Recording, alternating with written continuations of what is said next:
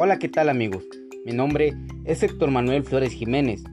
Soy estudiante de la licenciatura en Intervención Educativa en la Universidad Pedagógica Nacional UPN, con sede en la comunidad de Galeana Morelos. El tema que abordaremos por esta ocasión es acerca de las carencias que trajo esta pandemia que vivimos lamentablemente actualmente, más conocida como coronavirus o COVID-19. Cabe recalcar que esta investigación se llevó a cabo en la comunidad de Sosocotla, Morelos, viendo las necesidades que se presentaban con los alumnos, padres de familia y docentes. Los problemas que se pudieron identificar fueron la brecha digital, la falta de capacitación de profesores, estudiantes y padres de familia, la falta de un plan de contingencia a mediano y a largo plazo. De acuerdo con Marco Antonio Morales Tejada, doctor en ciencia política y maestro en educación, miembro del Sistema Nacional de Investigadores, la pandemia por COVID-19 ha sacado a flote las carencias y vicios al interior del sistema de educación en el país, ya que se pensó que la educación en línea sería una buena alternativa. Sin embargo, el sistema educativo no estaba preparado, a diferencia de países desarrollados. Destaco que previo a la pandemia, la educación en el país ya estaba en crisis y hoy lamentablemente se encuentra en bancarrota, pues incluso las escuelas privadas han sucumbido ante la falsa creencia de que había una gran diferencia en capacidad respecto a las escuelas públicas, debido a que los estudiantes tienen un mayor nivel económico. Esta superioridad de la escuela privada sobre la escuela pública es una falacia que mucha gente cree, pero no tiene sustento en ningún indicador educativo, ya que son pocas las escuelas que se han podido adaptar a la era virtual, donde destacan principalmente escuelas de nivel superior, pues en sus sistemas educativos ya venían implementando estas características. Resalto que no es lo mismo educación a distancia que educación en línea, y no es lo mismo dar clases que impartir cátedra, por lo que México enfrentó dos grandes problemas, el técnico tecnológico y el pedagógico. En el primero, no se tenía la tecnología para enfrentar el reto, ni por parte del gobierno ni por parte de los padres de familia para acceder a las plataformas, resaltando como desastre el programa Aprende en Casa 1 la posibilidad de acceder a estas plataformas o a unos canales tan registrados por cable y solo al canal 11 y 22 fue muy limitado. El curso escolar terminó completamente en un desastre sin que nadie lo siguiera.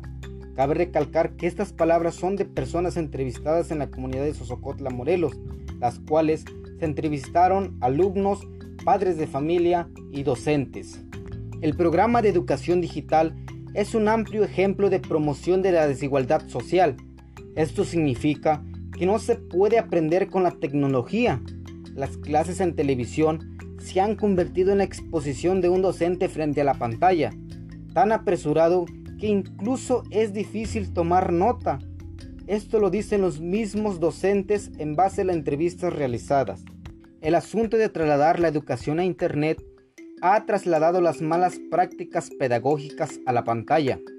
En ese sentido, probablemente sean los alumnos de bachillerato quienes puedan aprovechar las clases televisivas por el nivel de concentración acorde con su edad, medianamente con los niños de secundaria y muy deficiente en niños de primaria, ya que carecen de un alto grado de concentración, pero declaro que la educación está perdida en nivel preescolar ya que los niños más pequeños requieren de la interacción para aprender, ya que muchos padres de familia se ven en la necesidad de salir de sus hogares para poder llevar el sustento de sus familias, dejando a un lado el poder estar con los niños apoyándolos en su educación, ya que los dejan solos en casa y a los niños se les hace muy difícil poder conectarse a las clases de forma virtual.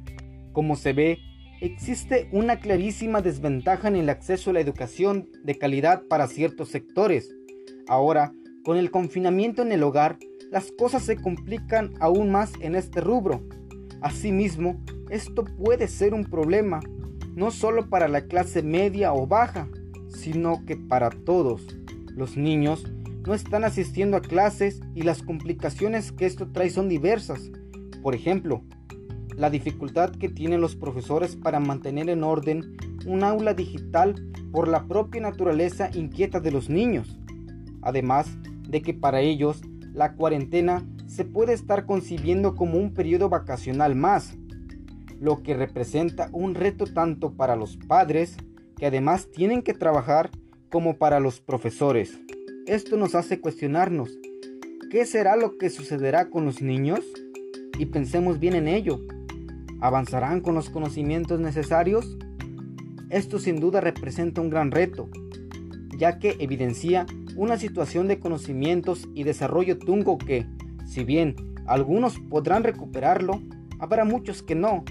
Esto sin duda dejará una brecha de conocimientos entre unos y otros, consecuencia también del contexto individual y no necesariamente de los aspectos sociodemográficos.